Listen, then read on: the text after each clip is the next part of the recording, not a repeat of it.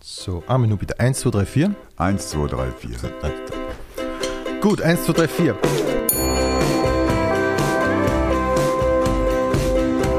Pension Schöller. Ich begrüße jetzt in der Pension Schöller Dirk Stermann. Hallihallo. Hallo. Dirk, wir beginnen äh, wie immer mit der Frage, die wahrscheinlich jeder Kabarettist schon einmal gehört hat, nämlich wie bist denn du eigentlich zum Kabarett gekommen?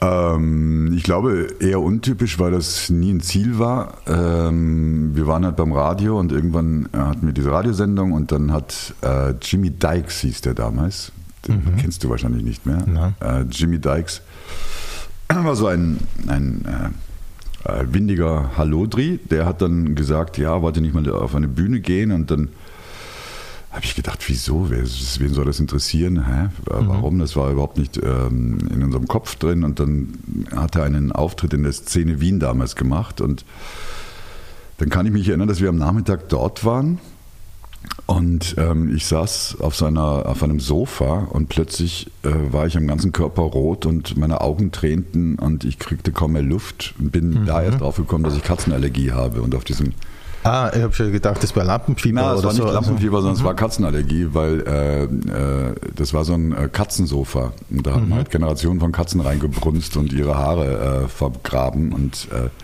Jedenfalls habe ich dann mit Tränen in den Augen, äh, standen wir mit dem Manni Winter, das war der Chef von der Szene Wien, da und äh, ich habe gesagt, ja, aber da kommt doch keiner. Und hinter ihm war sein Wandtelefon und das leuchtete immer. Und dann hat er gesagt, jedes Leuchten ist jemand, der Karten für heute will. Und dann waren wir ganz überrascht, weil es war dann eben knacke voll, mhm. urschlechter Auftritt.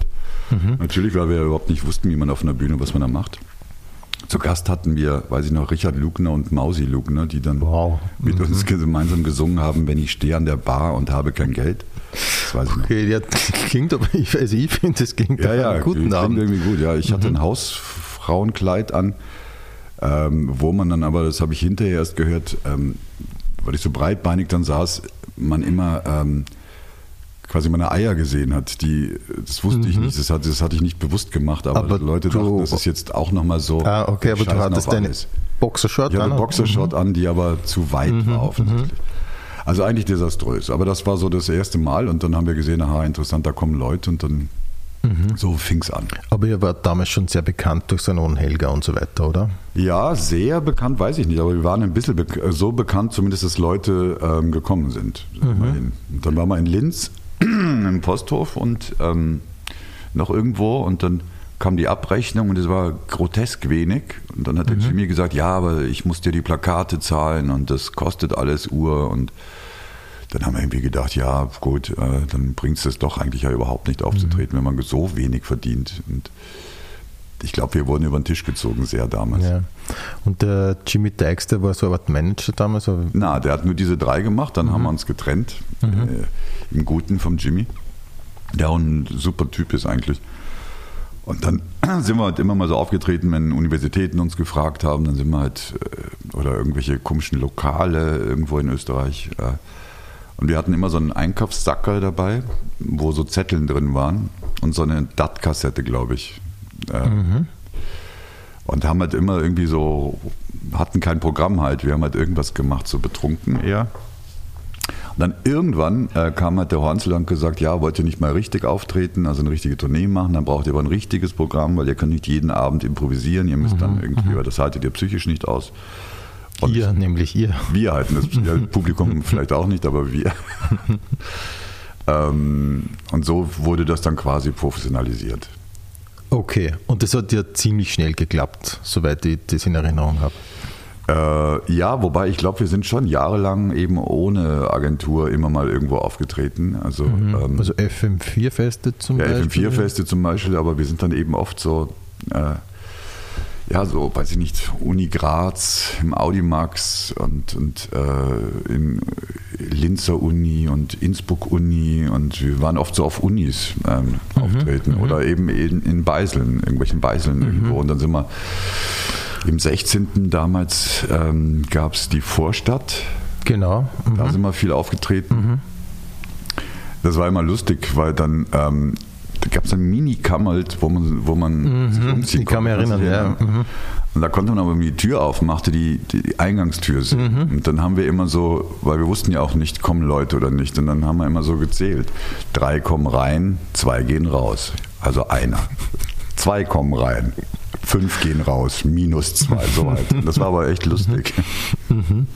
Und habt ihr zu dieser Zeit noch Vorbilder gehabt oder habt ihr einfach euer Ding weitergemacht? Ich glaube, wir haben uns überhaupt keine Gedanken gemacht, ehrlich gesagt, über die Bühne. Ich denke mal, dass wir damals beide ähm, vom Kabarett überhaupt gar keine Ahnung hatten, ganz mhm, wenig gesehen mhm. haben und es uns auch nicht so interessiert hat. Mhm. Ich glaube, wir fanden natürlich so klassisch beide damals Helge Schneider gut. Mhm. Äh, das, das und fanden aber sonst eher so, so andere Sachen gut, glaube ich. So äh, Literatur fanden wir gut. Da ja. haben wir uns irgendwie, äh, waren wir uns einig, so dass so, weiß nicht, neue Frankfurter Schule gut ist mhm. und äh, mhm. Robert Gernhardt gut ist und mhm. so. Ich glaube, Studio Braun war auch noch so eine Sache, die immer in Salon Helga irgendwie gelaufen genau, ist. Genau, ja. Studio mhm. Braun, die fanden wir halt auch gut, ähm, die, die sowas ähnliches halt in, in Hamburg gemacht haben. Äh, aber, aber wir haben uns ehrlich gesagt, glaube ich, das war auch, vielleicht war das gut, vielleicht war es auch nicht gut, wir haben uns das nicht überlegt halt. Wir haben auch immer gesagt, wir sind so quasi voll ironische Moderatoren, aber keine Kabarettisten. Also wir sind halt mhm. eigentlich Moderatoren. Wir sind, da wir vom Radio gekommen sind, haben wir auch auf der Bühne faktisch eine Radioshow gemacht, eigentlich. Mhm. Also wir haben uns nicht überlegt, aha, ja. das ist es Bühne, das hat andere Gesetzmäßigkeiten mhm. oder du könntest andere Sachen machen. Ja, ja wir haben halt ja. das gemacht. Aber ihr habt nie eine Ausbildung gemacht Na. oder so? Na. Also nämlich auch keine Radioausbildung oder Na. so? Wirklich gar nichts? Na, Radioausbildung, ähm, das Gute damals war, als wir zum Radio kamen, dass man einfach hingegangen ist und was vorgeschlagen hat und dann ging das. Also so völlig bizarr aus heutiger Sicht. Also es gab mhm. keine Workstations, keine, keine Assessment Center. Mhm. Ähm, sondern man ist da hingekannte jemanden, der dort war, der hat dann gesagt, ja, geh mal hin, red mal mit dem Chef da. Mhm. Dann hat man ihm was vorgeschlagen und dann hat er gesagt, ja, mach mal. Und dann warst du plötzlich beim Radio. Also, so war das. So war das, genau so war das. Und dann Aha. weiß ich noch, bei mir war das so, dass meine erste Sendung ähm, über Jan Palach war, äh, diesen tschechischen Studenten, der im Prager Frühling sich verbrannt hat. Aha, okay. Mhm. Also politisch, also ja. ich, ich habe ja Geschichte studiert mhm. und wollte sowas halt. Mhm. Und ähm, dann war ich ein halbes Jahr, habe ich, ich konnte ja nichts, habe ich halt irgendwie aufgenommen mit einem Aufnahmegerät von dem Vater eines Freundes. Äh, mhm. und saß dann da immer und äh, dann saßen immer mal so Leute im Abhörraum neben mir, wo man sich diese ganzen Tapes angehört hat und dann hat eine gesagt, wer bist du? Und dann habe gesagt, ja, ich mache das für Zickzack, hieß das, die mhm. Sendung. Mhm. Und dann hat sie gesagt, aha, glaube ich nicht, weil ich bin bei Zickzack, ich habe die noch nie gesehen. Und dann habe ich gesagt, doch, ist aber für Zickzack. Und dann hat sie gesagt, ja, dann komm doch mal zu Sitzungen auch, weil das ist Mhm. Wäre gar nicht schlecht. Ja. Und außerdem, äh, äh, kurzer kleiner Tipp noch, äh, sag zu jedem äh, Mahlzeit, wenn du ihn triffst. Das ist ja. wichtig im ja. ORF. Dann habe ich, als ich übernommen habe, zu jedem Mahlzeit gesagt. Mhm. Bin dann zu den Sitzungen gegangen und dann habe ich dann den Christoph dort auch kennengelernt. Ah ja. Nachdem ich ein halbes Jahr so für mich alleine mhm. an meiner einen Sendung gearbeitet habe. Okay. Und ihr habt euch relativ gut verstanden dann schnell, nehme ich an? Relativ gut, ja. Ja. ja. Und dann gemeinsam Sachen gemacht. Genau. Und ihr seid ja dann ähm, von Ö3 dann gleich zu Beginn bei FM4 gewesen? Genau. Also wir haben halt, ich, ich weiß gar nicht, ich kann mich gar nicht mehr richtig erinnern, aber so ein paar Jahre lang ähm, bei, bei äh, Ö3 gearbeitet und ähm, da war das dann echt ganz gut, weil wir komplett auch da totale, totale Freiheit hatten. Also niemand mhm. hat uns irgendwas mhm. gesagt und sie haben, mm, es war total schlecht am Anfang, also wirklich total schlecht. Äh, aber ähm, weil Zickzack war so ein bisschen so äh, nicht vergleichbar mit Treffpunkt und, und ich weiß nicht, wie die anderen Sendungen alle hießen, mhm. aber die waren alle so Quotensendungen, bei uns war das mhm. wurscht. Mhm. Das, mhm. wir waren nur trotzdem auch für drei. Und ich kann mich dann noch erinnern, dass die Monika Eigensberger, die von Ö3 kam und erst Jahre später FM4-Chefin wurde, in der Kantine mal zu uns gesagt hat, Das ist reine Hirnwichse, was ihr macht. Es gibt niemanden, den das interessiert. niemanden. Und dann haben wir das gesagt, ist witzig, weil, die haben, weil das weiß ja, das war sie dann von FM4, dass die Monika ja dann immer euer größter Fan war. Ja, ja, na, ja. Mhm. ja, weil die Monika ist immer, fühlt sich total verantwortlich für ihre Leute, aber mhm. wenn du nicht bei ihren Leuten dabei bist, dann ah, und ich glaube, mhm. und dann haben wir ihr gesagt, ja, äh, und das war kurz bevor wir ins Studio mussten, das weiß ich noch, dieses Gespräch. Und mhm. dann haben wir gesagt, ja, aber wir hatten jetzt gestern einen Auftritt im Audimarkt Sachsen, da kamen, weiß nicht, 400 Leute. Dann hat sie gesagt, das glaubt sie nicht. Sie glaubt es nicht. Und haben gesagt, ja, wir können es dir jetzt nicht beweisen, aber du musst es ja auch nicht glauben, aber es stimmt. Na, es ist total, es ist so schlecht, was ihr macht. Niemand will das hören. Und Wirklich? wir haben dann gesagt, leider, wir müssen okay. jetzt genau den Scheiß jetzt aufnehmen. Live. Oder damals war es ja noch live. Ähm, mhm. Das war lustig. Mhm. Und wie arbeitet ihr miteinander? Das wird ja damals ungefähr schon ähnlich gewesen sein. Schreibt ihr gemeinsam? Ähm, damals war es so, dass wir äh, immer zusammengearbeitet haben. Also wir haben, haben tatsächlich immer, es klingt so albern, aber es stimmt, äh, mehr oder weniger vierhändig äh, an der Schreibmaschine, damals an der Schreibmaschine mhm, mh. gesessen, haben uns immer so vier Stunden vor der Sendung, glaube ich, getroffen und mussten gegen die Uhr arbeiten. Mhm. Innerhalb von vier Stunden hat immer versuchen, irgendwas hinzukriegen. Darum war es dann auch, weil wir viele Kurzgeschichten hatten, auch ähm, reißen viele Kurzgeschichten komplett ab, weil es war zu spät. Es ging sich nicht kein Ende mehr aus. Mhm. Gab's dann, oft sind die letzten okay. Sätze sehr, Verstehe. sehr hingeschissen. Was im Endeffekt ein bisschen avantgardistisch dann eigentlich klingt, aber so aus der Not geboren Aus der Not war, geboren ja. wurde, mhm. genau. Und darum haben wir auch dann immer das Gefühl, oder ich hatte immer das Gefühl, das ist das Gute, es gibt beim Radio den Begriff, etwas versendet sich. Also wenn etwas geschissen ist, wurscht, es versendet sich eh. So wie es im Schauspiel heißt, es verspielt sich. Es so. verspielt mhm. sich, genau. Ja. Und, und, und äh, das war die Grundhaltung. Und ähm, dadurch ähm, hast du nicht so viel Gewicht auf die Sache gelegt, die du gemacht hast. Und das mhm. hat dich aber ein bisschen freier vielleicht gemacht dann auch. Mhm. Und äh, stimmt es, es gibt so dieses äh, romantische Bild von euch, dass ihr immer so in alten, verrauchten Kaffeehäusern geschrieben habt. Ja, das also, stimmt ja auch. Das stimmt auch. Das also ihr seid nie, ja, ja. nie so in, in so Szene-Cafés oder irgend so gegangen. Ja, irgendwer hat, oder hast nicht du sogar mal zu mir gesagt, das ist euer Büro. Zuerst äh, ja, ja, ja. Aber da haben wir, da haben wir dann auch, weil das, weil wir, weil wir immer im Kaffeehaus geschrieben haben, ähm, mussten wir dann auch Kaffeehäuser wechseln, weil das einfach so öd wurde auch dann schon. Und dann haben wir mhm. Aber ich habe mich damals äh, gefragt, äh, ist es fördernd? Ist es karge? Das nicht äh, so äh, äh, hippe, szenige ja. Äh, kreativitätsfördernd? Man sagt ja oft, dass auch die, die Kreativität die wächst mit der Begrenzung des Raums, heißt ja. sogar irgendwo, glaube ich, in einem Haderprogramm. Auf jeden Fall. Ähm, glaubst du, dass man besser schreiben kann in einem Café, wo es nicht so schön ist? Ganz ehrlich glaube ich, dass man am besten schreiben kann, äh, wenn man in einem Mini-Büro ist, äh, eng beisammensitzt äh, und vor einem, also so in, in Arbeitszusammenhängen, glaube ich, da geht es am besten. Mhm. Ähm, und äh, wir haben damals, ähm, hat es uns gereizt, dass es nicht so coole Kaffeehäuser sind und wir haben dann auch so größere Sachen, die wir geschrieben haben, so weiß ich jetzt nicht, so ein Fernsehkonzept oder, oder, oder ähm, ein Kinofilm oder so. Dann haben wir, äh, sind wir nach Rostock gefahren, so direkt nach der Wende ah, zum Beispiel, das mhm. weiß ich noch, oder nach Budapest. Äh, mhm. wir haben dann immer gesagt, wir wollen immer in Osteuropa schreiben, möglichst trist. Mhm. Äh, ja, eben, eben, das ja, ist genau. ja eigentlich dasselbe Prinzip. Genau, ne? Bulgarien und so. Also wir sind dann, äh, das fanden wir irgendwie cool. Dann war es aber später, als wir schon beim Fernsehen waren, ähm, äh, nervte das in den Kaffeehäusern, ähm, nämlich dieses angequatscht werden. Mhm. Äh, mhm. und dann sind wir dazu übergegangen, das exakte Gegenteil, nämlich dann sind wir ähm, in Hotelbars gegangen. Äh, mhm. So in teuren Hotels. Ja, ja. Äh, mhm. Weil dort niemand, kein Einheimischer war, außer die mhm. Kellner. Mhm. Und die Saudi-Touristen äh, oder Chinesen haben eigentlich angequatscht. Das heißt, es wurden plötzlich die Ausgaben viel höher, weil der Kaffee ja. plötzlich dreimal so teuer war bei der Arbeit. Aber, aber ihr habt schon besser verdient zu der Zeit. Ja, genau, auch. wir haben dann besser mhm. verdient, aber es war dann fast, nein, kein Nullsummenspiel, aber, aber das war halt notwendig, dass du dann mhm. Mhm. dir das. Wir haben auch uroft ähm, den ganzen Sommer eigentlich dann immer ähm, in äh, ähm, es, es gibt so einen Tennisclub äh, so, so in der im, im dritten Bezirk, äh, der so total prollig ist eigentlich. Mhm. Du weißt auch nie, ob alle, alle, die dort sind, irgendwie so ein bisschen Milieu eher. Mhm, mh. äh, Mischung aus SPÖ-Funktionären und echtes Milieu.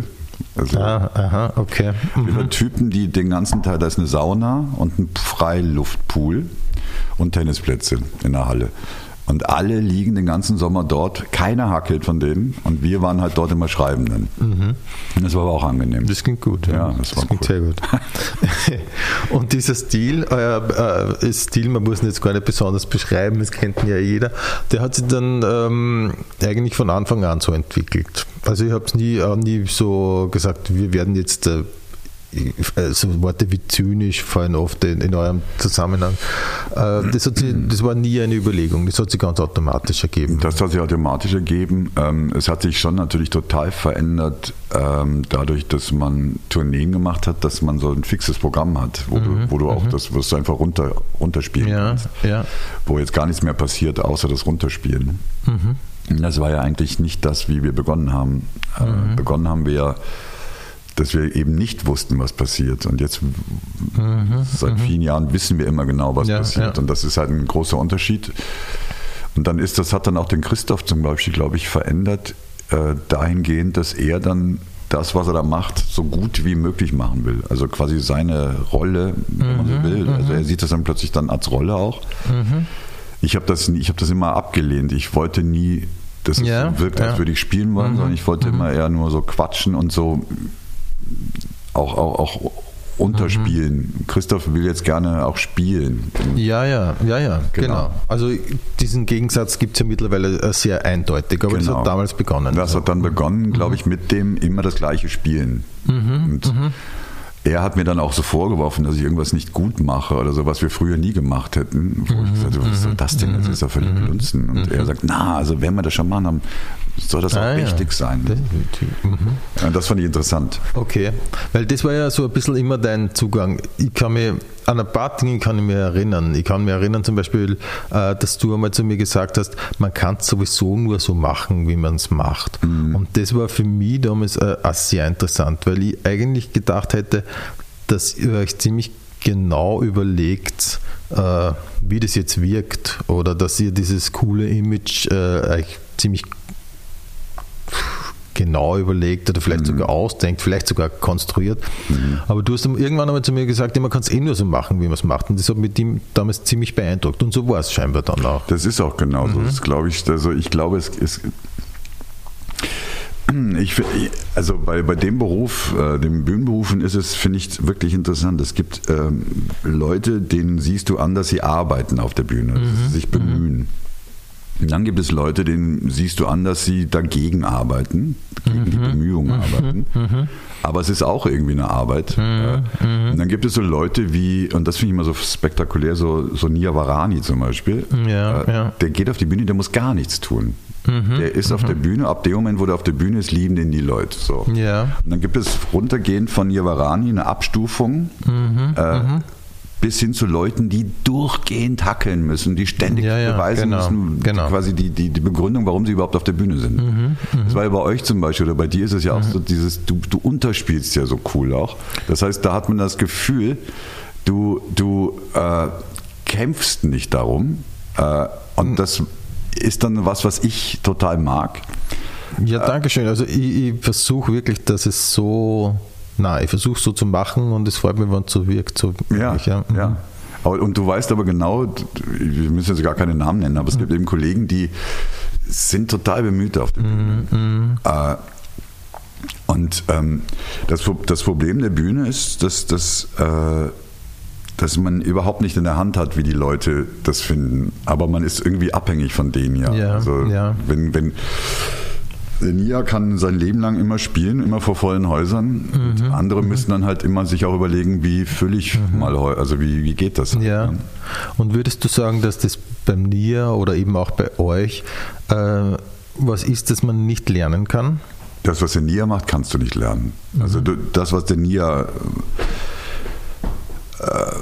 es gibt Dinge, die, die, die er macht, die kann man lernen. Also mhm. er spricht sehr gut. Also er hat ja so mhm. diese Theatersprech. Mhm. Das, das, mhm. kann man lernen. Aber du kannst nicht lernen, dass die Leute dich lieben, wenn du auf die Bühne kommst. Das, das, ja. ist, das ist schwierig. Verstehe.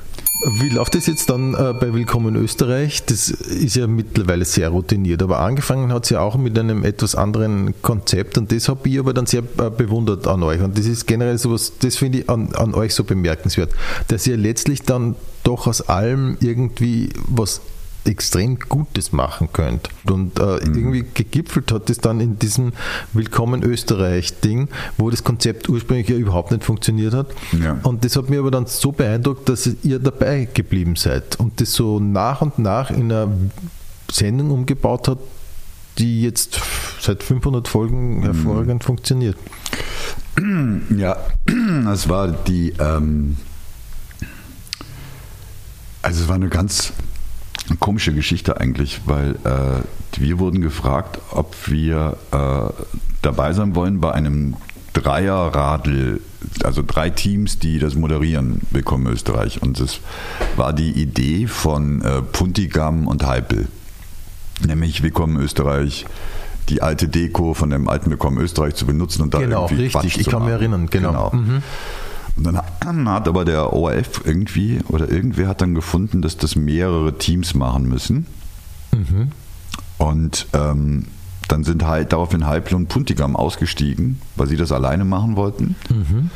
Da waren wir aber noch, noch immer gar nicht involviert eigentlich. Mhm. Und dann, dann wurden wir auch gefragt, äh, und das, das, die Idee war eine Angstshow. Also jeden, genau. jede Sendung eine andere genau. Angst, die behandelt erinnern, wird, ja. mit einer mhm. diffusen, diffuses mhm. Licht, äh, Strümpfe über den Kameras, ähm, Angstsounds vom Philipp Quenberger, äh, so, so äh, alles Puki und wir müssen immer so mhm. tun, als hätten wir diese Angst und dann führt man auch Gespräche über diese Ängste. Also eigentlich total Mischugge. Eigentlich eh schon mhm. klar, dass das eine Totgeburt ist. Mhm. Und ähm, dann waren wir und dann gab es ein Team, äh, ähm, Thomas Edlinger und Fritz Ostermeier und dann gab es noch ein Team, ich glaube, der Hermes und die Indigo, Electric Indigo. Machen. Ja, richtig, jetzt genau. kann ich mich erinnern. Ja, genau. genau. Mhm. So, und ich glaube, die haben das jeweils einmal gemacht und wir haben es irgendwie zwei, dreimal gemacht und mhm. dann hat der ORF gesagt, okay, die Quote ist komplett im Keller. Äh, wenn wir jetzt nicht bald was verändern, wir kriegen noch zwei oder drei Sendungen Chance und wenn dann mhm. es ein mhm. bisschen besser wird, dann wird das wieder eingestampft. Und da war, glaube ich, gerade ähm, Sommer oder so. Auf jeden Fall war ich auf der Donauinsel auf der FM4-Bühne und da waren Ruskaya, die haben da gespielt und dann habe ich so gefunden, dass die Stimmung so gut ist im Publikum. Mhm, mh. Und so ganz anders als die Stimmung bei Willkommen Österreich. dann habe ich mhm. vorgeschlagen, den Philipp, den ich sehr schätze, aber mhm. vielleicht doch auszutauschen gegen die und dass wir vielleicht doch die Strümpfe von den Kameras ziehen und vielleicht das Licht ein bisschen heller drehen und äh, einfach äh, mit Gästen mhm. normal reden. Ja, ja. Am Anfang irgendwas machen. Und dann ähm, aber die Produktionsfirma hat gesehen, okay, es wird bald eingestellt, also müssen wir was verändern, dann machen wir das so halt und dann haben wir es so gemacht und dann ging das sofort ein bisschen nach oben, ein bisschen nach oben, ein bisschen nach oben und dann durfte mhm. es weiter gesendet werden. Aber da war dann nur mehr ihr zwei im Gespräch. Da waren dann nur noch ja. ihr zwei, genau. Mhm. Mhm. Okay. Ähm, und jetzt läuft es äh, seit ja. ich glaube, 15 Jahren oder so. 14, glaube ich. Ja, ja. eigentlich immer nach demselben ähm, Schema, Modell und es funktioniert wunderbar. Und jetzt wollte ich einfach auch, äh, vielleicht weil es die Pensionistinnen und Pensionisten zu nennen, meine Hörer ja auch mhm. interessiert, wie entsteht denn eine Willkommen Österreich-Sendung so Woche für Woche für Woche? Wie ist der Workflow? Der Workflow ist so, ähm, dass wir ähm, donnerstags äh, am Vormittag, nachdem ich mein Kind zum Kinderhaus gebracht habe, ähm, treffen wir uns und überlegen uns so ein paar Dinge. Mhm. Ähm, das ist deswegen am Donnerstag, damit, äh, falls wir irgendwas brauchen oder irgendwas organisiert werden muss, man noch den Freitag auch zur Verfügung hat. Ähm, und da treffen wir uns zu viert und dann treffen wir uns am Sonntagabend nochmal zu viert. Und dazwischen treffen sich aber die Autoren und die, die, mhm. äh, die Gästeredaktion. Mhm. Darf ich eine Frage, wer die vier sind? Der Christoph? Der Christoph, du, ich, der, der Matthias, Matthias Schutti mhm. und der Florian Kehrer. Naja. Mhm. Und ähm, und der Matthias leitet auch die Autorensitz oder ist in Kontakt mit den Autoren äh, und mit der Redaktion. Äh, und wir treffen uns dann eben Sonntagabend und schauen uns diese Clips an, die, die Sichter, mhm. wir haben auch drei mhm. oder vier Sichter, das schwankt immer ein bisschen. Mhm. Ähm, was die so in der Woche geschaut haben, deren Problem immer ist, dass sie ausschließlich ORF-Material sichten können, weil wir sonst Geld bezahlen müssten. Und das ist aber gratis. Also mhm. zeigen wir immer nur ORF-Ausschnitte. Ähm, das schauen wir uns dann am Sonntag an, bequatschen noch den Rest und dann Montagmittag äh, treffen wir uns dort und dann ist äh, nochmal eine Gästesitzung und dann ist äh, technischer Durchlauf und dann haben wir noch zwei Stunden, um den Text zu lernen quasi. Und dann ist die Aufzeichnung. Also dann kommen immer um, um fünf kommen die Gäste, dann begrüßen wir die Gäste und müssen aber mhm. eigentlich noch lernen und um sechs zeichnen wir auf. Und in diesen zwei Stunden müsst ihr den Stand-up-Teil lernen genau. und euch vorbereiten auf die Gäste? Auf die Gäste äh, haben wir uns vorher schon ein bisschen vorbereitet. Wir haben vorher um zwei über die Gäste geredet und so ab, also um drei ist dann der technische Durchlauf. Im Moment ist es jetzt so, dass ich danach dann auch immer so ein Social Media Zeugs machen muss, machen muss. Irgendwie mache ich immer mit irgendwelchen mit Kollegen, die dort sind, also mhm, aus dem Team. Mhm. Ähm, da müssen wir noch die Promo machen für die äh, äh, nächste Sendung. Und dann haben wir in der Regel so von halb vier bis halb, also von halb vier bis fünf Zeit zu lernen und ab fünf versuchen wir das so, so im Dialog mhm. so ein mhm. bisschen. Äh, aber kommt im Stand-up-Teil dann noch irgendetwas von euch oder äh, ist Ja, das? ja, es kommt ah, auch schon, was ja. von uns. Ja. Mhm. Okay, ja. aber das stellt dann im Endeffekt der, der, der Matthias oder? Der Matthias schreibt mhm. das Buch. Mhm, mhm. mhm. Der Matthias ist so der, der, der alle Fäden in der Hand hält, der also mit mhm. allen, mit allen Leuten zu tun hat und der eigentlich dadurch halt eigentlich die wichtigste Person der Sendung ist. Und ihr habt natürlich, wenn ich das so sagen darf, ihr habt schon Teleprompter für den Stand-Up-Teil, nee, oder? wir haben keinen Teleprompter. Nee? Wir lernen das ah, wirklich auswendig. Wirklich? Ja, ja, wir sind, glaube ich, eh in Wahrheit einer der, ich weiß nicht, ob die einzige, aber mhm. immer wenn Kollegen da sind, die was ähnliches machen, Mhm. Äh, die haben alle Teleprompter. Eben, also wir, ja. wir haben aber nicht, weil der Christoph ist zu eitel, die Brille aufzusetzen. Äh, und wenn dann nur ich ablesen würde, wäre das auch komisch. Ja, witzig. Aha, ja. okay. Also wir müssen klassisch noch mhm. lernen. Da hoffe aber ich, dass ich deswegen vielleicht ein bisschen später veralzheimere. Mhm. Aber trotzdem denke ich mir ganz oft, also jetzt im Moment nicht, aber als wir noch Publikum hatten, habe ich mir das oft gedacht, ähm, dass dass das schon eigentlich gar nicht so wenig ist, dass du eigentlich jede Woche eine Premiere hast. Äh, mhm, mh.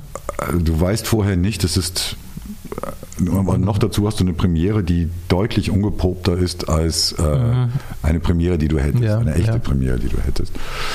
Und das ist dann, ähm, ähm, habe ich so weil ich habe dann, weiß nicht, so, wenn so Schauspieler oder Schauspielerinnen mir dann sagen, boah, das war eine Wahnsinnssaison, ich hatte dieses Jahr sechs Premieren, wo ich dann sage, ey, mhm. ich, ich glaube, das ist total schwierig. Mhm. Äh, aber die ist zumindest geprobt. Du bist, bist dann mhm. äh, einigermaßen, die haben ja teilweise fünf, sechs Wochen Proben, manchmal noch mehr. Äh, und wir haben halt zwei Stunden Probe. Und das ist schon und, und es sind ja dann doch immer, weiß ich, 300.000 Leute, die dann, die dann sehen, dass du quasi die Premiere versemmelst. Erneut und erneut und erneut. schon, schon ja, hart. Okay. Und was mich jetzt natürlich besonders interessieren würde zurzeit ist, wie bereitet ihr euch auf ein Interview vor? Ähm, also wir, wir kriegen halt so Gästedossiers, das heißt wir wissen, hm, ähm, ein bisschen über die Leute Bescheid. Äh, und wir haben dann halt so pro Gast in der Regel äh, so ein, zwei Zuspieler, so Archivsachen oder so, die wir uns äh, anschauen. Ähm, und sonst nichts. Also mhm. wir reden schon über die Gäste und, und es ist auch gewünscht. Ähm, von allen, allen anderen Beteiligten, dass wir uns äh, was überlegen fürs mhm, Gespräch. Mhm. Aber ich, ich, mag das gar nicht so gern, ehrlich gesagt. Also meine Hoffnung ist immer, dass es, dass das es entsteht. Gibt, ja. mhm. Ist natürlich oft Quatsch, weil mhm. es ist auch nicht so viel Zeit und viele mhm. wollen auch gar nicht, dass was entsteht oder so. Mhm. Aber die Leute wissen vorher nicht, was ihr fragen werdet. Nee, nee wissen sie nicht. Äh, Wir sagen ihnen nur manchmal, ähm, was, was, wir, was wir zeigen von ihnen, so Archivmaterial oder, oder Mhm. wenn wir irgendeinen Ausschnitt haben, das sagen wir ihnen Okay. manchmal. Ja. Und Ja, aber da ist es ja, da ist es ja so, dass, aber das ist mir ja auch vom, vom Radio gewohnt gewesen oder von Mhm. jedem Interview eigentlich, dass man eher versucht, ähm, den Leuten klarzumachen, dass man sich freut, dass das stattfindet, Mhm, dass, dass man sich, dass man äh, froh ist, dass sie da sind, äh, Mhm. dass man sich, dass das Gespräch gemütlich wird und dass es Wein gibt und äh, wir wollen auch danach dann noch, oder das sagen wir denen dann auch immer, wir werden danach auf jeden Fall noch was trinken Mhm, zusammen. Und Die Stimmung wird so sein, dass man danach trinken wird können zusammen. Ja, genau. Ihr trinkt ihr vorher schon?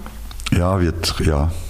Weil ich habe unlängst einen Podcast gehört mit Glashäufer Umlauf und der hat erzählt, wie das in Österreich so ist mit äh, Late-Night-Shows und der hat da euch zitiert Ja. und ich meine, das ist so sympathisch in Wien, weil da vorher schon ein bisschen getrunken wird und die ähm, Leute, die dort arbeiten, das sind nicht so wie in Deutschland ähm, so gestylte Medienmenschen, sondern es sind halt scheinbar alles so verschlurfte Philosophiestudenten, die einem halt den Platz zuweisen. Und, so.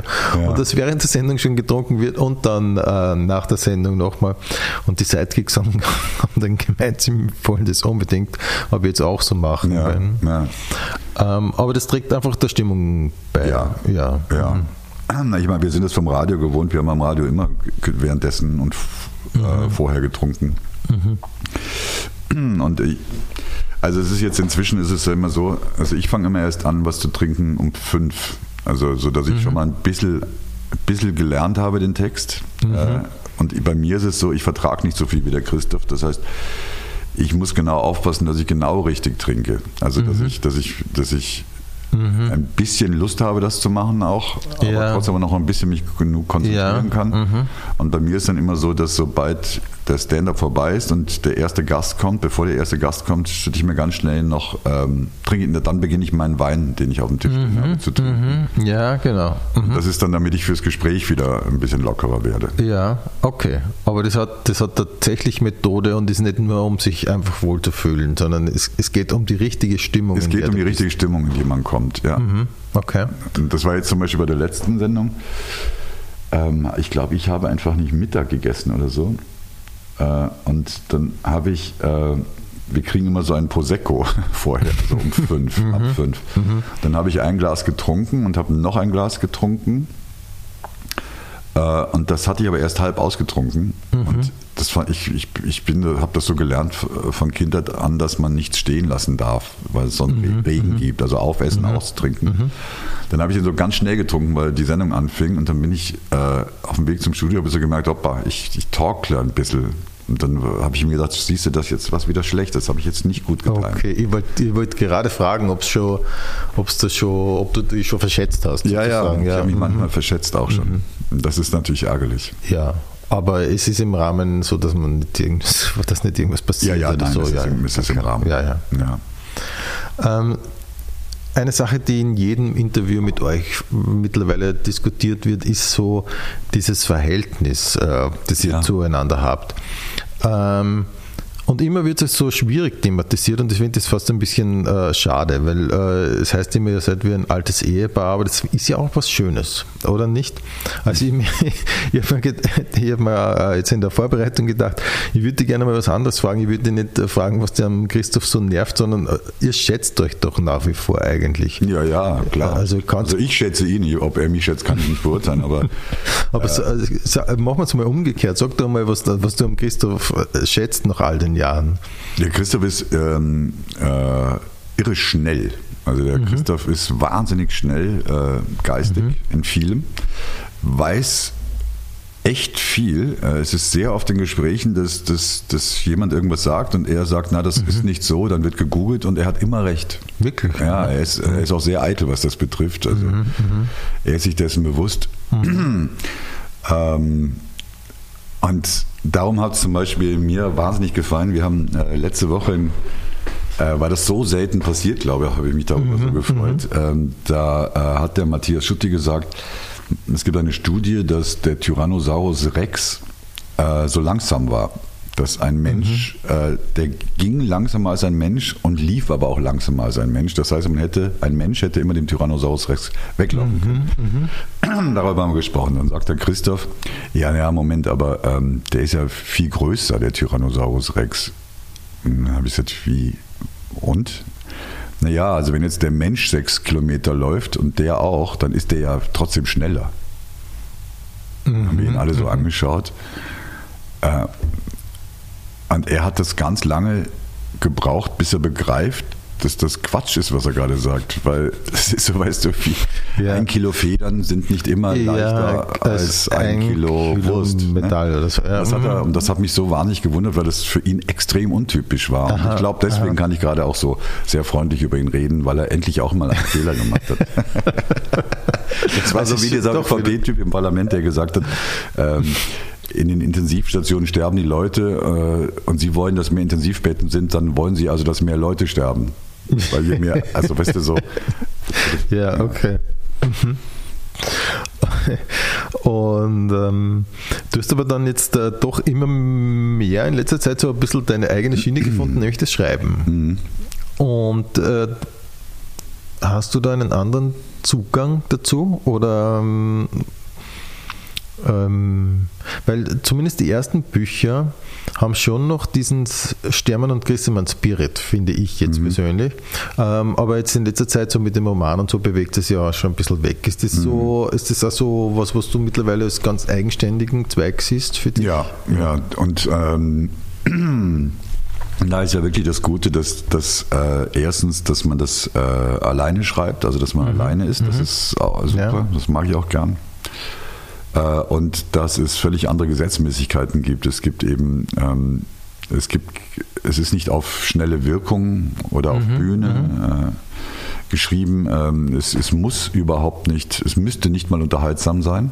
Es könnte auch quasi, äh, es könnte literarisch sein, aber mich interessiert dann trotzdem irgendwie auch immer so eine Ja, Emotion. also drin. vor allem, ich muss sagen, die ersten, die, gerade die ersten Bücher haben schon eben diesen klassischen Humor und das hat mir gerade deswegen immer sehr getaugt, da muss ich sagen. Ja. Ja.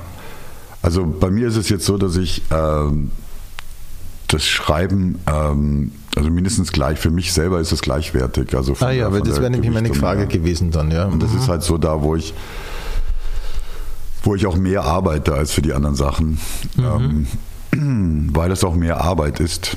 Und das Geile aber auch ist, dass das so eine, äh, so eine, so eine lange Arbeit ist. Also da ich ja vom Radio kommt und Fernsehen ist, funktioniert ähnlich. Ähm, das ist ja so dieses relativ schnell arbeiten, dann kommt das nächste, wieder relativ schnell und immer auf quasi auf, auf Rotlicht hinschreiben äh, im weitesten. Und beim Roman ist es so, dass du, äh, dass das ewig, das dauert ewig und dann ist es irgendwann fertig. Und dann äh, dauert es dann aber nochmal ein Dreivierteljahr oder ein Jahr, bis das erscheint. Und das heißt, du, du bist jahrelang mit einer, eins, mit einem Ding beschäftigt. Das finde ich irgendwie gut. Das mag ich gern. Ja, ja. Und darf ich das an dieser Stelle schnell fragen? Das ist nämlich etwas, was ich mir immer wieder stelle. Bei Leuten, die so umfangreiche Bücher schreiben. Ähm, bei dir war es dann diese Figur von diesem äh, Hammer. Wie, wie kommt man zu dem Thema, von dem man dann sagt, okay, damit beschäftige ich mich jetzt äh, drei Jahre Ja, oder so? ja. Weil das ist ja, also ich glaube, wenn ich ein Buch schreiben würde, oder das ist, glaube ich, eine, eine, der größten Schwierigkeiten für mich, zu sagen, okay, das ist es jetzt. Es gibt ja Unmengen an Möglichkeiten natürlich. Und wie kommt man zu dem Entschluss, okay, das ist es jetzt?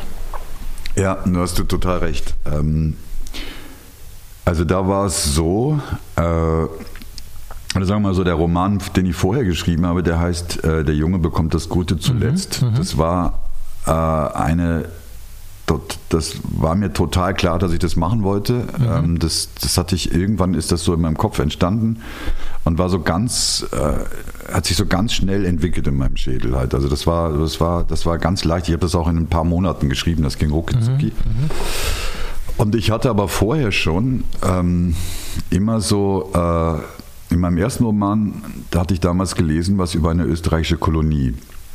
im Pazifik. Und ähm, das war so eine bescheuerte Geschichte, so klassisch österreichisch irgendwie. Und da habe ich immer so gedacht, ja, das hätte ich irgendwie Lust. Das klingt so spannend. Und dann, dann habe ich so ein bisschen recherchiert und es gibt so ein, ein äh, Logbuch von diesem Schiff, die damals. Und es war wirklich armselig. Es war eigentlich eine lustige Geschichte.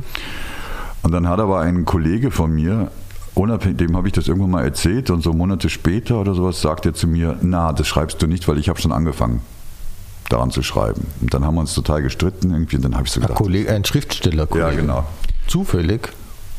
behauptete er. Aha. Und ähm, dann habe ich halt gesagt, gut, so im Trotz, dann schreib du es halt. Äh, aber ich hatte halt so im Kopf historische Roman. Und dann eben hat mir diese, diese Freundin, äh, die ähm, äh, im, in der Akademie der Wissenschaften arbeitete, äh, so eine Führung gemacht, die super spektakulär war. Und äh, das sind so tolle Räumlichkeiten, die Akademie der Wissenschaften. Äh, also wirklich es wird irre. Und das waren so, es war nachts diese Führung und da waren überall so Schreibtische in diesen Gewölben, wo es überall Deckenfresken gab, äh, im Keller der Akademie, ähm, wo du das Gefühl hattest, die kommen jetzt, die kommen gleich wieder, die haben sind nur kurz auf dem Klo oder so. Wirklich noch mit Arbeitsmaterialien und Stiften, also Wahnsinn, irre toll. Sehr spektakuläre Führung und am Ende standen wir eben vor dieser Büste von diesem Typen.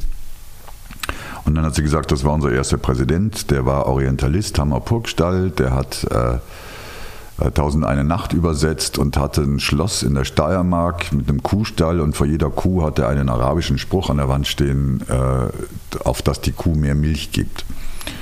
Dann habe ich gesagt, hä? Noch nie gehört. Dann hat sie gesagt, ja doch, der war wirklich wichtig und Goethe war von dem inspiriert und der kannte Gott und die Welt und so. Und dann hat sie ein bisschen erzählt und es klang alles total super. Und dann habe ich die, die Autobiografie von ihm gelesen und war dann angefixt, total angefixt, weil das für mich so, so ein bisschen aus eine Mischung aus Münchhausen, Abenteuerroman und total österreichisch und ich habe dann so gedacht, hey, die, wieso kennt den kein Mensch? Das ist ja ein irrer Typ irgendwie.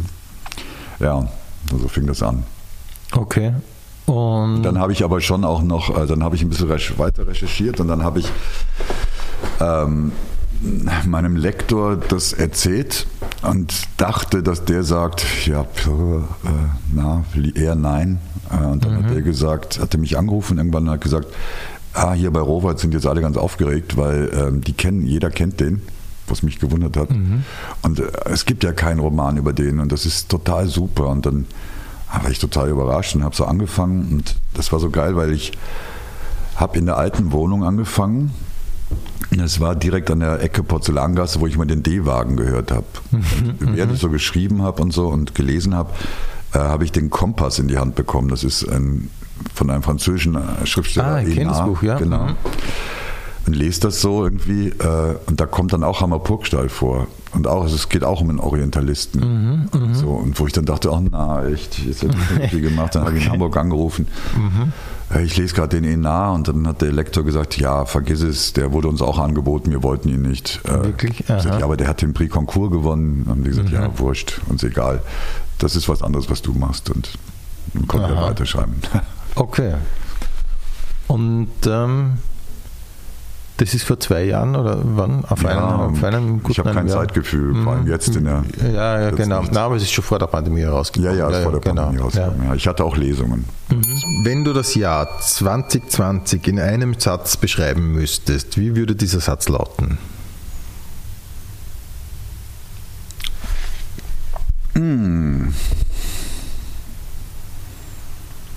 Ich finde, das Jahr 2020 hat sehr gut angefangen. Ähm, es hat dann nachgelassen. Mhm, Also der Jänner war gut. Jänner war, glaube ich, ganz gut. Ja, Jänner, Februar war ganz gut. Äh, und dann war es wie so oft, dass irgendwo sehr weit weg irgendwas komisch ist, was so weit weg ist, dass es uns überhaupt nicht betrifft. Aber interessant, dass es dann anders kam. Aber das Jahr hat sehr gut begonnen. Ich, ich bin ja Rheinländer und deswegen positiv. Und äh, also Jänner 2020 war gut. Und der Rest, und der Rest halt dann so Nicht nimm- so Nicht mehr gut. so. Ja, nicht mehr genau. so. Hast du es vermisst, das Spielen? Nein, ich habe interessanterweise das Spiel nicht vermisst, habe ich immer gesagt. Nur meine Freundin hat immer gesagt, tu doch nicht so, als würdest du es nicht vermissen. Sie hat an mir gemerkt, dass ich es scheinbar vermisse. Ich selber hätte Aha. mir das nicht zugestanden, Aha. das zu vermissen. Ich habe eigentlich dann ganz, und das war bei vielen Kollegen ja so, dass sie gesagt haben, ah, ich vermisse es, oder andere Kollegen, die gesagt haben, interessant, ich vermisse das überhaupt nicht so. Und Mhm. ähm, ich glaube, da hängt auch, das hängt viel damit zusammen, ob man jetzt ein okayes Privatleben hat oder nicht, weil da kommt man ja plötzlich drauf, dass Mhm. Ja, man zum ersten ja. Mal eins hat. Ähm, und äh, na, ich habe es eigentlich nicht vermisst. Und schließt du daraus, dass dein Privatleben in Ordnung ist? Nee, ich schließe daraus, dass ich äh, meinen Beruf, an meinem Beruf gar nicht so hänge, wie ich dachte. Ah, Mein Privatleben ist wie immer, wie jedes Privatleben auch immer ausbaufähig.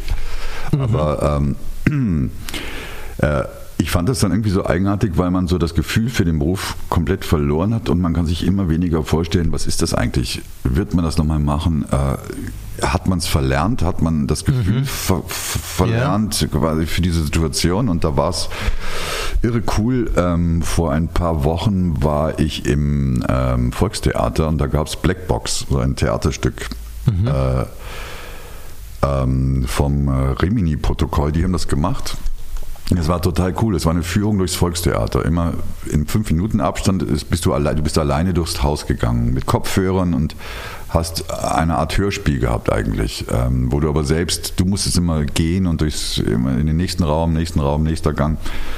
Und irgendwann, und es war wirklich großartig, und irgendwann ähm, stand man beim Inspizienten neben der Bühne äh, und dann wurde so von den Leuten erzählt, von Schauspielern, wie das Gefühl ist, wenn man da steht, bevor man auf die Bühne geht. Und bei uns, bei Leuten wie uns ist es ja so, dass wir das kennen, dieses Gefühl. Und wir kennen dann auch das Gefühl, dann auf die Bühne zu gehen. Und dann ging man auf die Bühne und dann stand man da im Scheinwerferlicht auf der Bühne und das war totaler, totaler Flashback, also ein wirklicher Flash irgendwie ähm, zu sehen, ach ja, das ist ja mein Beruf eigentlich. Äh, ich kenne das so gut und äh, vielleicht und jetzt ist ja langsam das Gefühl, dass, dass es scheinbar ja wiederkommt, dieser Beruf. Und das, das verwirrt mich gerade am meisten. Also ich kannte bis jetzt immer nur Mails, die kommen, abgesagt, abgesagt, verschoben, verschoben, verschoben. Und jetzt steht da plötzlich, ähm, ja, du hast dann, da ist eine Lesung, da ist ein Auftritt und das kann ich mir alles noch nicht gut vorstellen. hast du irgendwas gelernt über dich in der Zeit?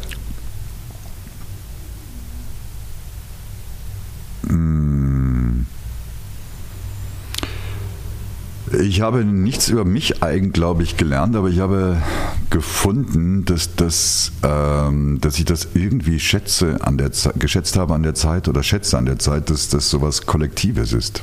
Ich mag Ja. dieses Gefühl, dass wir alle das haben. Ja, stimmt. Das, hat, das ist ein guter Punkt, finde ich. Das hat man irgendwie, auch, irgendwie hat man das, ich weiß nicht, ob man das überhaupt so sagen darf, aber das hat man getaugt.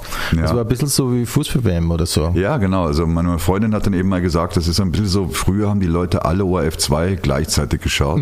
Irgendwas. Genau, genau. Wetten das oder so. Und das war so ähnlich. Und ich war jetzt auch bei den Teststationen ist das auch so, dass alle sind so freundlich zueinander. Ähm, Ja. Und es hat so dieses Kollekt, diesen Kollektivgedanken halt. Und ähm, ich finde ja fast, dass man alle paar Jahre das machen sollte. Vielleicht nicht so lang dann, aber ein bisschen. Ja, wahrscheinlich, man müsste es irgendwie anders inszenieren, ohne diese äh, Kollateralschäden. Ja, ohne Intensivstation Ja, ja, und ohne Tote, äh, aber, aber so äh, das reduzieren und dass dann keiner fliegt und so. Und, und, oder ich war letztes Jahr dann trotzdem im Sommer in, in Venedig äh, und das, das war spektakulär. Also Venedig zu erleben, mal äh, ohne Menschen, wow. Und auch die, ich weiß, die Westösterreicher, äh, die ja alle weiter Ski gefahren sind, waren total happy, weil sie jetzt mal die Pisten für sich hatten. Das war Ja, ja. und es gab ein Drittel, nee, zwei Drittel weniger Skiunfälle. Auch mal gut. Genau, genau. Und weniger Verkehrsunfälle. Genau. Ja, es hat einige positive Aspekte gehabt, diese ganze Umwelt, Umweltsituation Ja. und so weiter. Und für dich persönlich oder man hat es immer wieder gehört, oder eigentlich jetzt diese ganze Diskussion um Systemrelevanz. Hast du eine Sinnkrise bekommen in der Zeit? Nicht mehr als sonst. Also ich äh, habe nicht darunter gelitten, dass, dass, dass ich nicht als Erster geimpft wurde, weil ich unglaublich systemrelevant bin. Äh, da, da schätze ich mich selber schon gut ein. Ja, und vor allem, ihr habt ja die Fernsehsendung auch. Genau, ja, genau. Ja. da, wo- da habe ich schon gemerkt, dass das irgendwie auch äh, gut ist, glaube ich. äh, Weil irgendwas müssen Leute ja auch machen. Also, und dass man ihnen irgendwas, irgendwas halt äh, gibt, äh, wo unter Umständen sie dann mal eine Stunde sich das halt anschauen. Das finde ich schon gut, äh, wahrscheinlich gut. Ähm, aber meine eigene Systemrelevanz ähm, äh, äh, habe ich noch nie überschätzt. Okay. Ja. Und was hast du dann so gemacht in der Zeit? Gelesen? Naja, also ähm, anders als viele Kollegen habe ich dann nicht in der Zeit endlich sieben Alben äh, produziert und äh, 15 Romane geschrieben, äh, sondern ich habe halt äh, in der harten Zeit äh, war ich Vater und zwar zu nur Vater Ja. dann halt. Also du hast, glaube ich, einen zweijährigen. Fünf, der ist schon ah, fünf. fünf, ja, ja, der, ah, der wird ja auch älter. Entschuldigung, ja, ja, Der ist mhm. fünf. Äh, das war aber irgendwie war auch cool. Und wir hatten dann irgendwann auch das Glück, dass unser Kindergarten dann wieder anfing und äh, die haben das gut durchgezogen.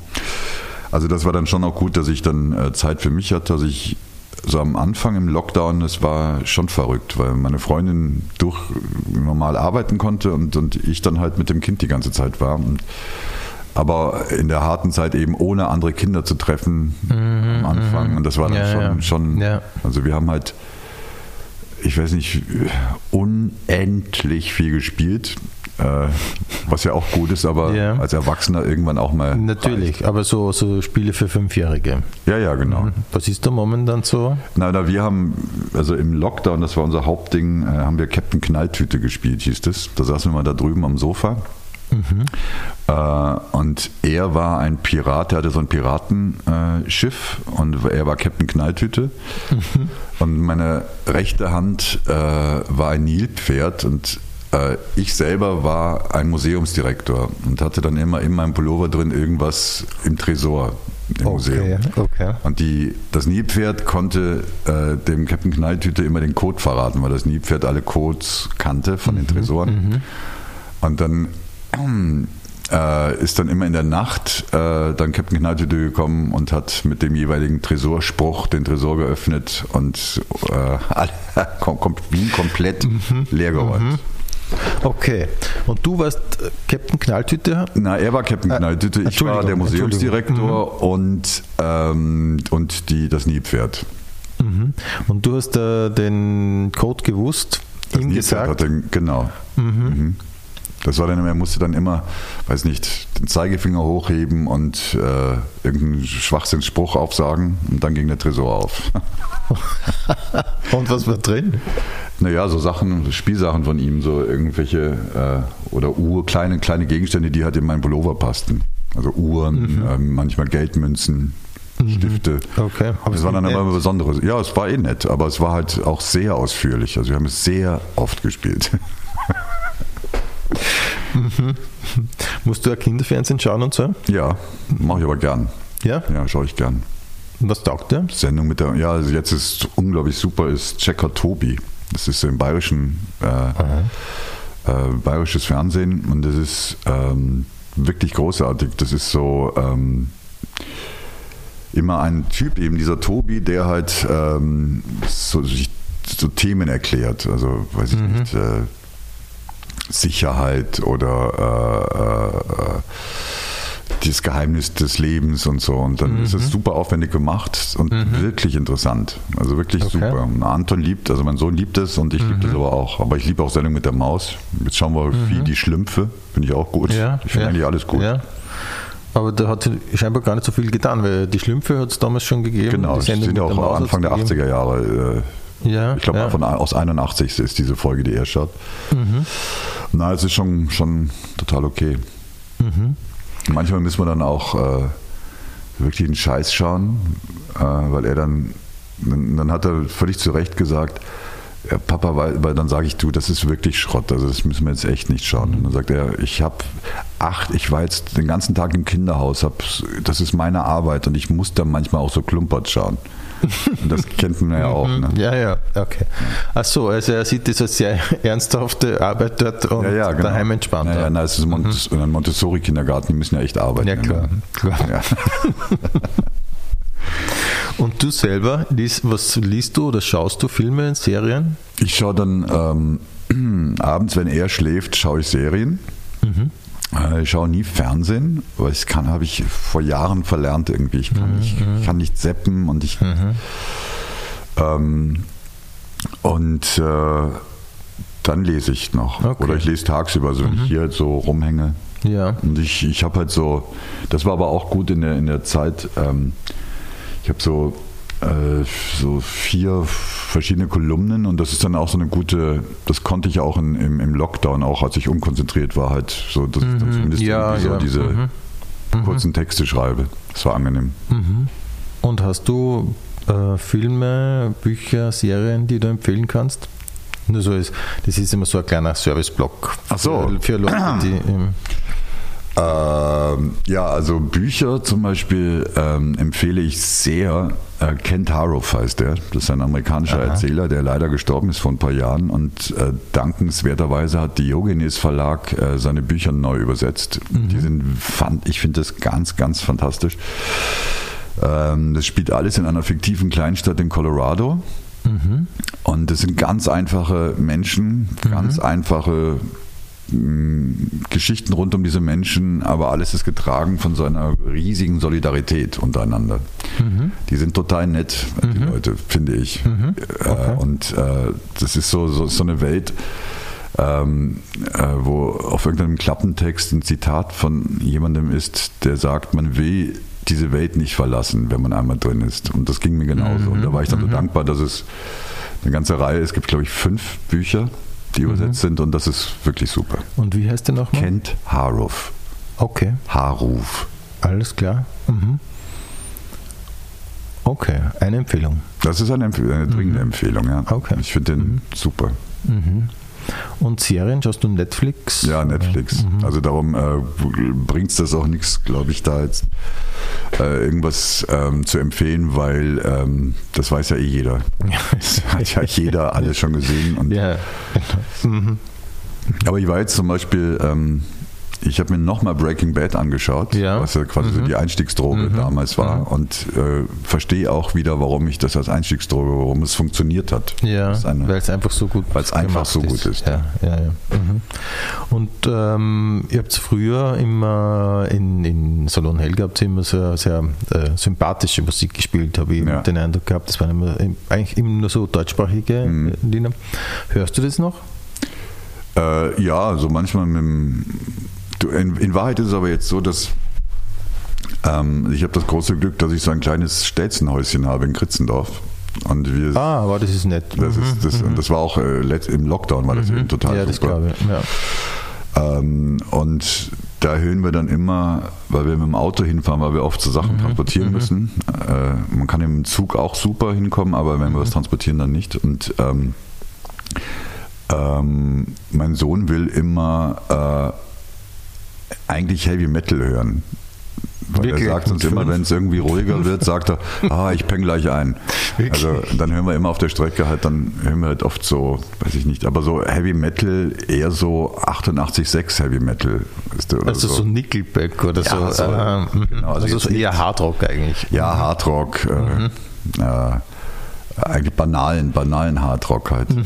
ja, das hören wir jetzt viel halt. Aber er mag dann auch so deutschsprachige, er mag dann auch so Ideal findet er jetzt gut. Ja, Mhm. aber er findet jetzt auch Tic-Tac-Toe super. Äh, So. Aber du, du persönlich, weil das, ist, das betrifft mich gerade so, äh, ich, bin, ich, ich merke so, dass ich gerade den Anschluss verliere so an, an aktuelle Popmusik und ich überlege gerade so, soll ich jetzt in Richtung äh, Klassik gehen oder in Richtung Jazz? Ich sehe das gerade so als, als Alterssprung. Hörst, Ja. hörst du diesbezüglich? Na, äh, also ich höre ich höre halt, wenn ich, wenn ich Radio höre, dann Ö1 irgendwie. Also höre ich natürlich dann viel Klassik. Ja. Aber, aber ich, ich finde, ich hatte aber, es ging mir immer so, dass ich, dass ich Musik nie richtig wichtig fand. Also es war mir Aha, nie richtig, ich fand es dann oft gut. Also auch das, Ja. Mhm. was wir im Salon Helga gespielt haben, fand ich gut, das hat mir alles gut gefallen. Aber ich von mir aus, wenn ich alleine zu Hause bin, höre eigentlich nicht Musik. Das nervt mich. Ich kann mich nicht konzentrieren, wenn ich Mhm. was schreibe. Ähm, Finde es aber gut. Also jetzt so, so zum Beispiel mit Kind sich Sachen anhören, finde ich gut. Also da höre ich dann auch wieder zu und, und Mhm. äh, finde es find es gut. Äh, aber ich war gab es dann viele Diskussionen, so weiß noch mit Tex Rubinowitz, der mir das nicht geglaubt hat, zum Beispiel, dass ich, dass mir Musik egal ist. Bei den Okay. meisten war ja, Musik ja, super ja, wichtig. Ja, eben. Ähm, ich habe ja in der Vorbereitung den Podcast da gehört von der Marie Lang und da hast du aber noch erzählt von einem Deichkind-Konzert. Ja, stimmt. Warst du dort? Da, Da habe ich schon Ja, ja, da paar. Leuten gehört, dass das extrem gut gewesen Ja, es war super. Also, ja. mhm. Da, da gab es eben die, den wirklich geilen Moment, fand ich. Ähm, da, äh, irgendwann sind sie mit so einer großen, mit so einem großen Wagen, mit so einem großen Bierfass oder sowas äh, durch die Menge gefahren unten. Der wurde so gezogen und haben dabei so eine riesige Fahne gehalten. Und da auf der Fahne stand aber drauf, mir ist das jetzt gar nicht aufgefallen, aber meine Freundin sagt, wieso steht da drauf Bier für Nazis? Was soll das? Mhm. Ja, also das weiß ich, vielleicht ist das so super sophisticated. Und dann nach dem Konzert waren wir äh, da backstage und dann habe ich gesagt, äh, das war irgendwie so irritierend, warum habtet ihr diese Fahne? Und dann haben die gesagt, wieso? Und dann haben sie gesagt, ja, Bier für Nazis, was soll denn das? Äh, Und dann haben sie gesagt, echt scheiße. Äh, Da stand drauf kein Bier für Nazis, aber dann ist der Teil mit kein so umgeknickt scheinbar. Okay. Das hat mir gut gefallen. Ja, das ist, das ist wirklich gut. Mhm. Ähm, googelst du dich selber? Ja, mache ich manchmal, ja. Einfach um zu schauen, was so los ist. Ja, äh, und ich glaube, das liegt aber auch mit daran, dass ähm, ähm, ich nicht auf Facebook und sowas bin. Also ich bin jetzt nicht auf Social Media. Ah ja, gar Das nicht. heißt, ich da, da kriege ich dann nie mit, so wie man jetzt irgendwas findet oder so.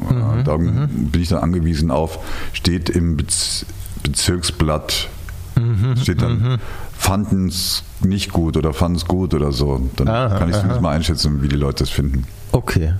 Aber du hast einen Account, oder? Oder ihr habt einen Account auf jeden Fall. Ja, Willkommen Österreich hat einen, Stellmann Grissmann auch, glaube ich. Aber ich glaube, Aber das betreut Hornzel, glaube ich. ja genau. Ja, und ich kann nicht auf, ähm, ich komm, komm nicht, also ich kann nicht auf Facebook, weil ich bin ja nicht Mitglied. Also ich, Ah, ich bist glaube, gar ich, nicht- ah, nein. Es gibt so Seiten, wo man dann auch Postings lesen kann, aber ähm, da ich da, da ich nicht auf Facebook bin, ist das jetzt auch nichts, was ich so mache. Mhm. Okay, okay. Wie informierst du dich generell dann so über Weltgeschehen und so weiter? Äh, ja, wir haben halt ähm, äh, Wochenzeitungen. Also das reicht ja eh, das ist ja eh Wahnsinn. Mhm. Ja, ja. Wenn du Falter und die Zeit jede Woche hast, zum Beispiel, Ja, schaff- das habe ich das jetzt schaffe von ein paar Leuten habe ich das schon gehört, dass, dass generell das Prinzip Wochenzeitung eigentlich ein sehr schlüssiges ist jetzt äh, mittlerweile. Ja. Und habt ihr beides? Weil ich finde ja beides so schwierig, weil man nicht nachkommt irgendwie. Ja, ja. Mhm. Ich auch viel weniger noch als, als meine Freundin. Äh, Und sonst mache ich halt schon, schaue ich jeden Tag so halt den Klassiker halt Standard online, ORF online. Mhm, Okay. Und wenn ich manchmal, wenn irgendwas Arges ist, äh, schaue ich dann auch Ö24, Also, äh, um zu sehen, so wie die das so finden. ja, ja, ja. Das interessiert mich dann okay. Mhm. irgendwie, ob die das dann anders, ob das dann anders bewertet ist. Oder? Aber das hat dann fast schon diesen Trash-Charakter. Ja, ja, das hat dann so, hab den ganzen Tag gearbeitet, dann muss man auch mal klumpern Ja. Ja. Okay. Und welche Website ist generell die, wo du am meisten Zeit verbringst? Spiegel Online, glaube ich. Ah ja. Würde ich sagen. Spiegel Online, Kicker, Fußball News, Sport1.de. Okay. Das ist schon immer nur wichtig für die Fußballer und so. Ja. so ein bisschen, ja. Ja. Ja. Ähm, aber du verfolgst eher die deutsche Liga. Entschuldigung. Ja, ich, ja, also eher die deutsche. Aber ich schaue mir keine Spiele mehr an. Mhm. Schon länger nicht. Ja. Und früher habe ich mir immer den Kicker gekauft. Das war für mich immer so ein Glück. So, wenn ich so auf Tournee war und Ja, Zug gefahren ja. bin und dann am Bahnhof mir den Kicker gekauft habe, wusste ich, ah, herrlich, das wird jetzt schön. Im Zug sitzen, Kicker lesen. Das habe ich leider verloren. Und wie ist es äh, eigentlich bei dir, wenn du Sport schaust? Und es, äh, beim Fußball ist es natürlich schwierig, aber ich sage jetzt einmal beim Skifahren und da fahren Österreicher und Deutsche, hilfst du immer noch eher zu den Deutschen oder zu den Österreichern und ist es überhaupt egal? Das ist mir komplett wurscht. Also da ist es so eher so, da halte ich dann zu den Deutschen, glaube ich, aber jetzt nicht dann aus Patriotismus, sondern weil ich, mein Gefühl immer ist, dass die Österreicher eh immer gewinnen. dann halte ich für die Deutschen oder die, weiß ich nicht, wenn da ein anderer fährt.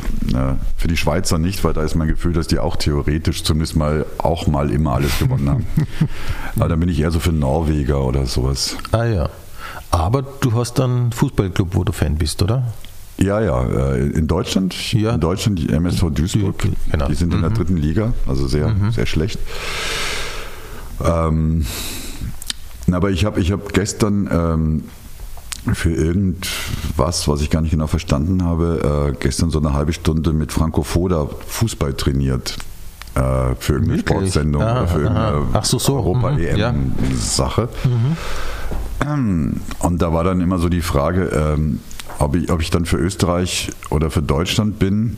Äh, Und ähm, da ist es so, dass ich will, dass Österreich sehr gut spielt, äh, aber will dann trotzdem, dass Deutschland gewinnt. Also das ist, das ist glaube ich, das Letzte, was ich so kindlichen, an kindlichem Patriotismus noch aus Deutschland habe, dass ich beim Fußball will, dass die gewinnen.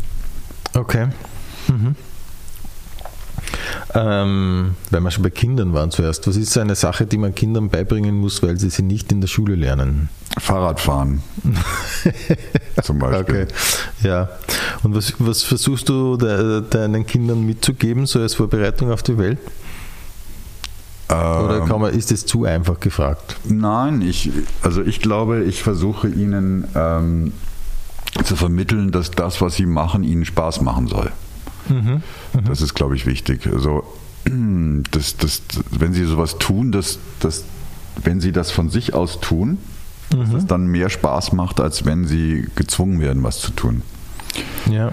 Und, und dass es aber total interessante Sachen gibt, die man machen kann, das versuche ich ihnen ja, zu vermitteln. Hast du selber eine glückliche Kindheit gehabt? Ich glaube, ich habe eine gehabt, wo ich so ziemlich äh, äh, wenig machen musste, was ich nicht machen wollte.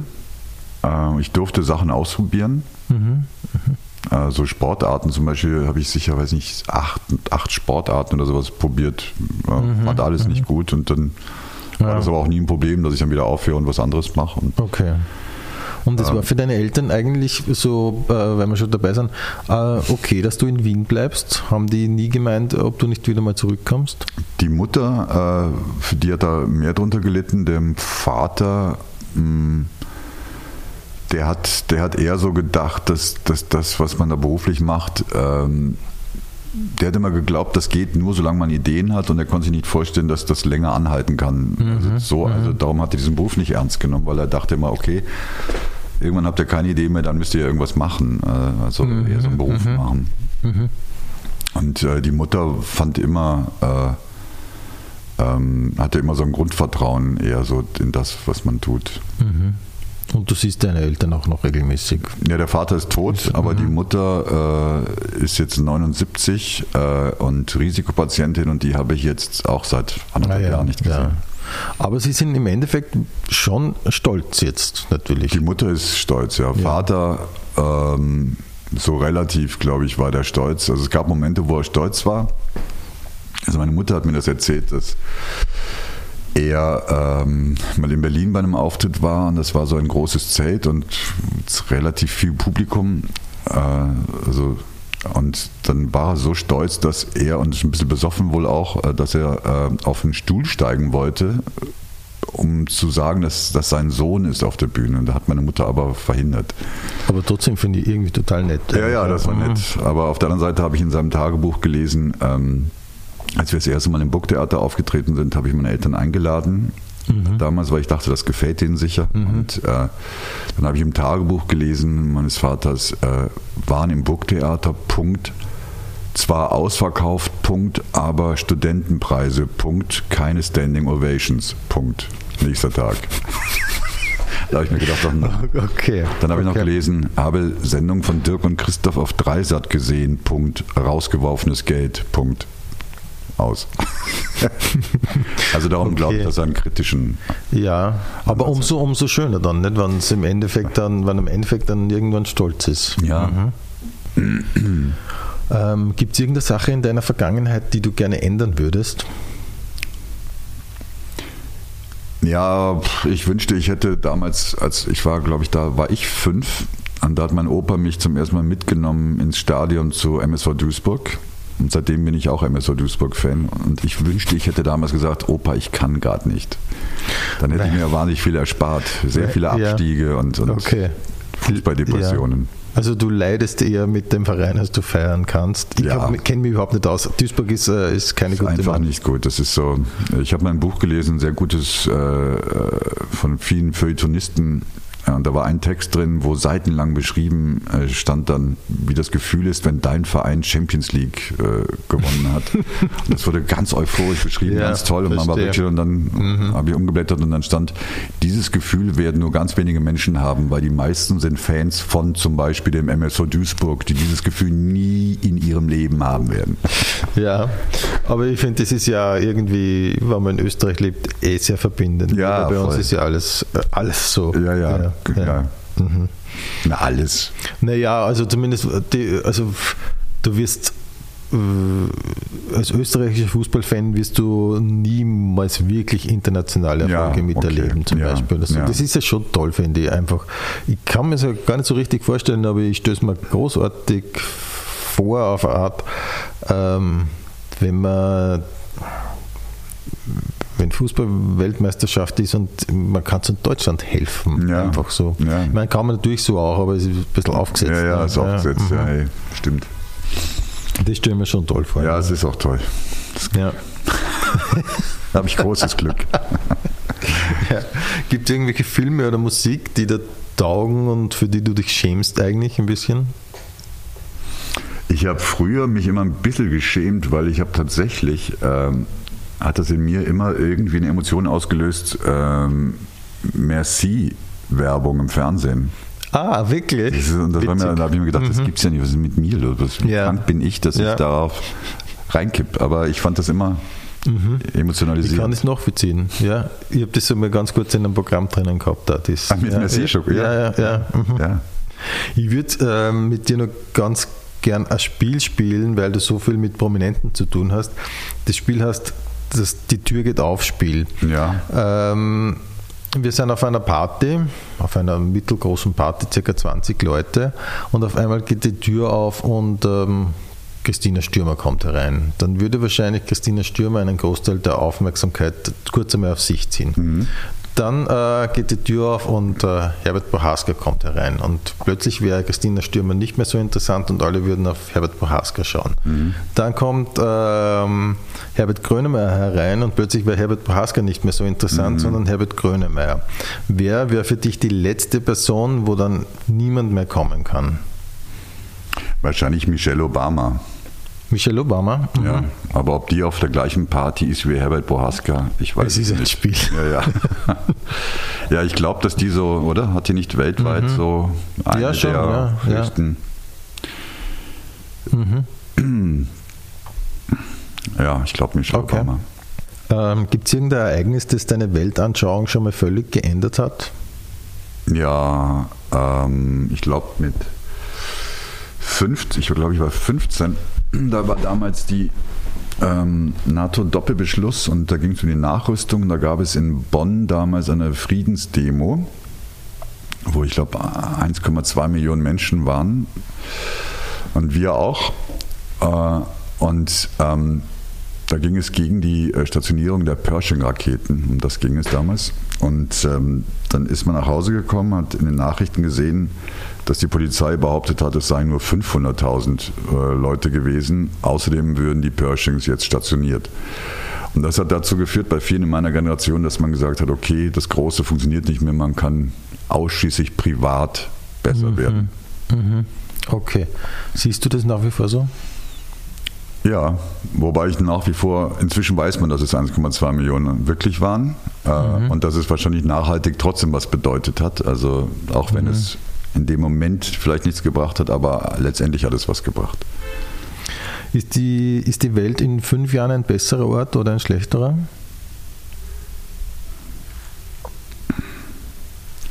Das kann ich dir nicht sagen. ja. Und wo siehst du dich in fünf Jahren?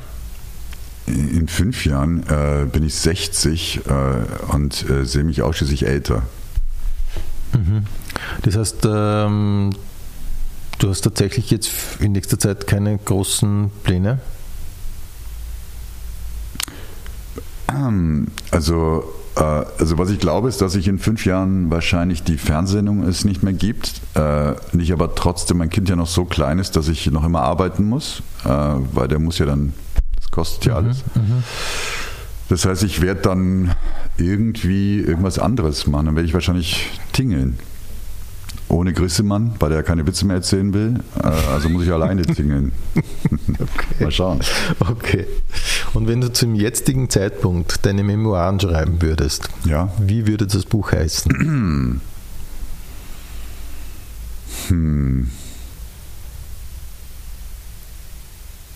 Auch da mag ich so gerne, es gibt so ein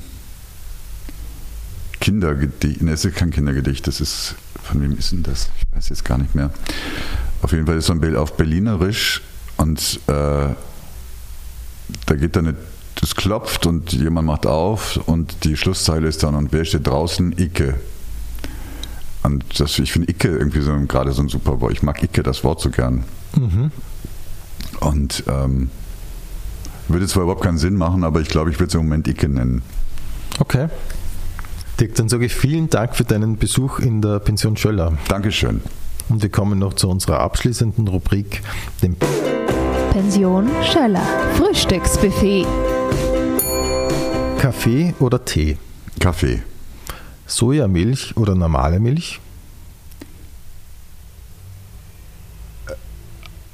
Normale Milch. Müsli oder Eierspeis, Eierspeis. Comedy oder Kabarett, Kabarett. Komödie oder Tragödie, Tragödie. Spazieren oder Laufen, Spazieren. Kopf oder Bauch, Bauch. Stadt oder Land, Stadt. Fahrrad oder öffentlich, Öffentlich. Funkhaus oder Königelberg, Funkhaus. Fernsehen oder Bühne, Hm. Fernsehen. Shoppen oder im Internet bestellen, Weder noch. Okay. Mhm. Staubsaugen oder spülen, Spülen. Gedanken lesen können oder unsichtbar sein,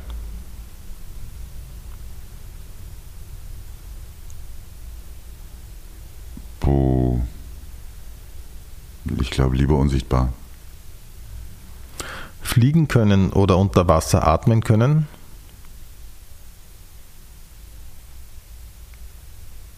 Unter Wasser atmen können. auf ein Bier oder auf ein Eis, Auf ein Eis. Fisch oder Fleisch, Fisch. Pommes oder Erdäpfel, Pommes. Mäcki oder Würstelstand, Würstelstand.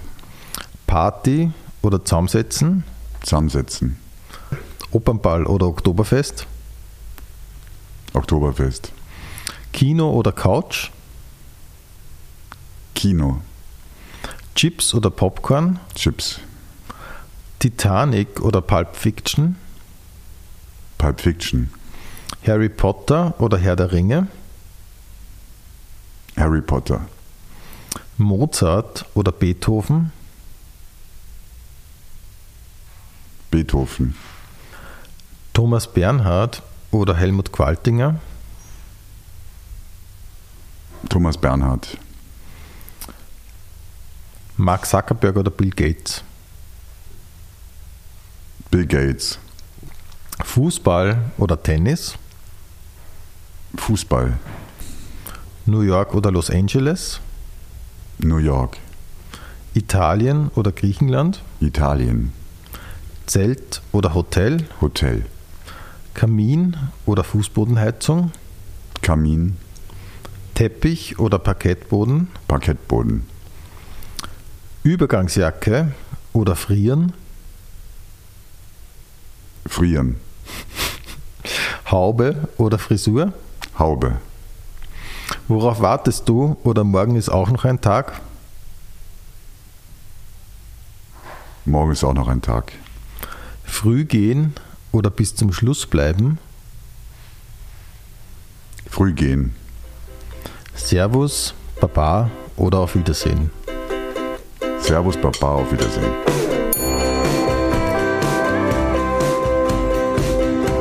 Pension Schöller. Infos auf rudischöller.at slash podcast.